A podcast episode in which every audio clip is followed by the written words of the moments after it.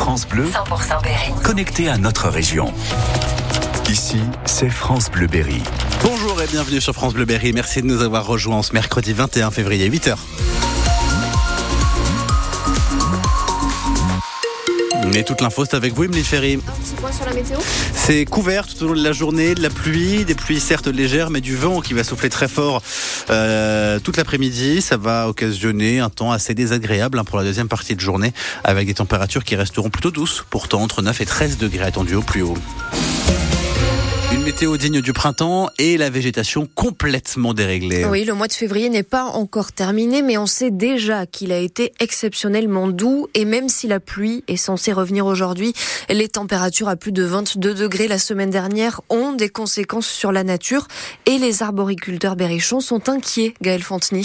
Les arbres débourrent avec plus d'un mois d'avance. La sève circule, les bourgeons se forment. À Saint-Martin-d'Aussigny, dans le Cher, Pascal Clavier s'inquiète pour ses vergers de pommiers. Notre travail actuel, c'est de faire de l'architecture végétale, c'est-à-dire qu'en fait, on va enlever des branches pour faire plus de lumière, assurer donc une récolte avec des fruits bien exposés pour avoir la meilleure qualité possible. Là, on s'aperçoit que les bourgeons euh, commencent à grossir.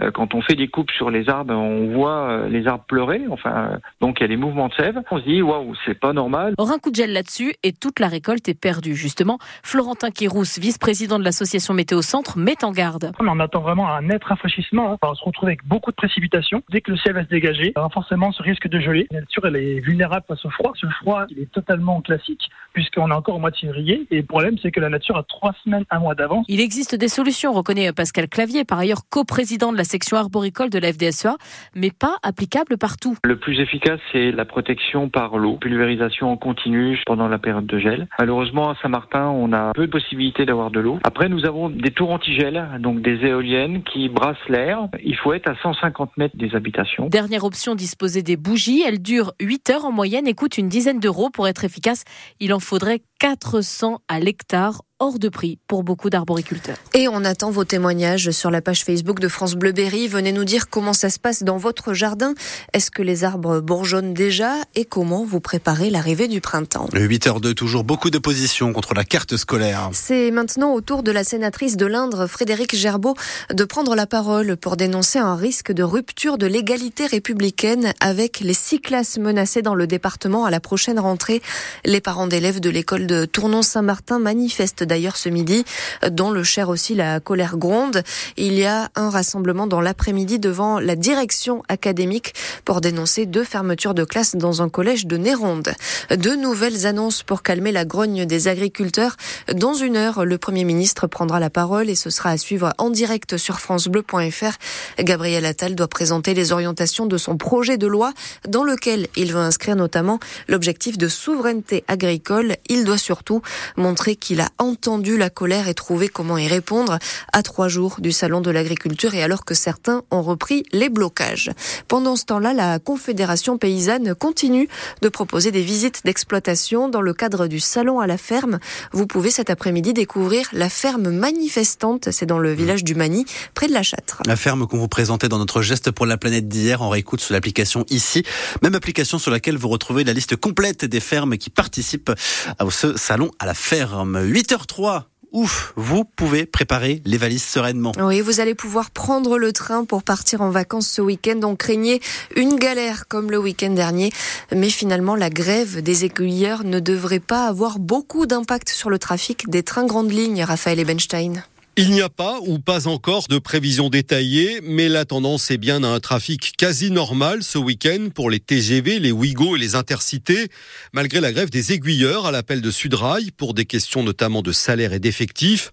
Selon plusieurs sources, il reste quelques difficultés localisées, mais la direction de SNCF Réseau, dont dépendent les aiguilleurs, prend des mesures de suppléance. En clair, l'appel à des renforts parmi les cadres volontaires pour assurer la continuité du service et elle procède à des réorganisations internes pour réaffecter certains agents aux endroits qui le nécessitent le plus. Bref, des formes de rustine, selon les mots d'un syndicaliste, de quoi permettre en tout cas de limiter donc au maximum l'impact du mouvement et de ne pas revivre la situation du week-end dernier lors de la grève cette fois massivement suivie des contrôleurs. Les prévisions détaillées seront donc dévoilées demain dans l'après-midi. On vous mettra bien sûr tout ça en détail sur francebleu.fr. Ah, c'est une figure de la résistance. Notre invité il y a quelques minutes, le représentant du musée de la résistance et de la déportation du Cher, a rendu hommage à Misak Manouchian, ce grand homme d'origine arménienne qui va entrer au Panthéon aujourd'hui. Lui qui a été fusillé il y a 80 ans jour pour jour par les Allemands. Il sera donc honoré avec son épouse Mélinée ainsi que leurs 23 compagnons résistants dont le nom sera inscrit dans le monument. Une belle frayeur hier dans le Cher. Un bateau en mauvais état a commencé à sombrer dans le port de Saint-Satur et avec lui des hydrocarbures qui se sont déversés dans l'eau. Les pompiers ont vite installé un barrage flottant pour limiter la pollution. Il va maintenant falloir sortir le bateau du port. Un petit verre de vin le midi et puis le soir et puis les bières qui s'enchaînent pendant les soirées et puis impossible de passer une journée sans boire d'alcool. On peut vite sombrer dans le cercle vicieux de l'alcoolisme. Un temps de parole est organisé aujourd'hui à Gelée-Bois au café associatif de la Secousse pour en parler, pour entendre des témoignages et pour vous aider à vous en sortir si vous êtes concerné.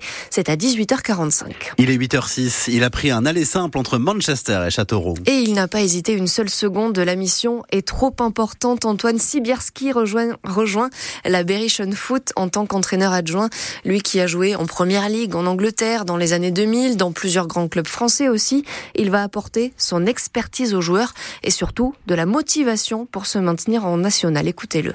Dans ces situations-là, l'état d'esprit est, primordial. Il faut le plaisir de vouloir jouer au football. Il faut se montrer sur le terrain. Ils ont la qualité pour se maintenir largement en, national. L'aspect psychologique fait qu'à un moment donné, un joueur peut être moins influent. La situation est difficile, on n'est pas en confiance, on a peur de louper un contrôle que tous les jours on réussit, donc on va moins se montrer. Mon travail, il est là, c'est leur donner confiance. Ils n'ont rien à envier, mis à part le Red Star, aux autres équipes en termes de niveau. Il n'y a pas trop à intervenir au niveau coaching. Et puis on n'a pas le temps, il reste 13 de match, il reste deux mois et demi. Tactique en termes de coaching, c'est pas là où, où, vous allez travailler. Certes, il y a certains points, surtout quand on a le ballon, moi, sur lesquels j'insiste. Hein. J'aime jouer au ballon, j'aime pénétrer l'adversaire. C'est mon travail d'amener ça. Olivier, euh, il peut donc se concentrer sur tout cet aspect défensif et me laisser la tâche sur le plan offensif. Mon coaching est là, mais le plus gros du travail, mettre les joueurs à l'aise, leur, faire prendre conscience que certes la, situation est difficile, mais elle n'est pas impossible et surtout garder le même état d'esprit en essayant de jouer davantage au ballon pour se permettre de marquer des buts. Antoine